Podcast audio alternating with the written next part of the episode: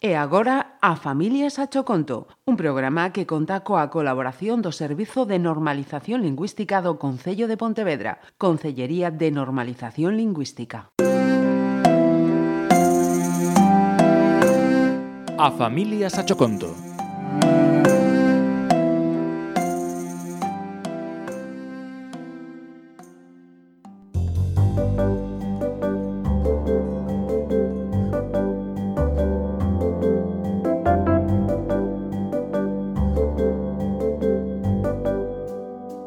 Érase unha vez unha descoidada cigarra que vivía sempre o día despreocupada, rindo e cantando, allía por completo os problemas de acotío. Gozaba da bondo a cigarra do verán e ríase da súa veciña a formiga, que durante os días do bo tempo, en lugar de relaxarse, traballaba arreo cada intre recollendo comida e indo dun lado a outro. Aos poucos foi desaparecendo a calor, segundo se achegaba o outono e os seus días frescos. Deste xeito foi desaparecendo tamén toda a bichería que a primavera trouxera ao campo.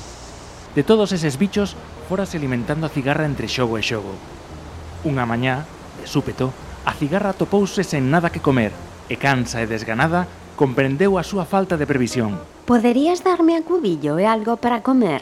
Dixo a cigarra dirixíndose á formiga, lembrando aos abeños porque a pequena formiga colleitara durante o verán no seu formigueiro. Sei que non biches o duro que traballei mentras ti xogabas e cantabas? Exclamou a formiga ofendida mentras sinalaba a cigarra que non había sitio para ela no seu formigueiro.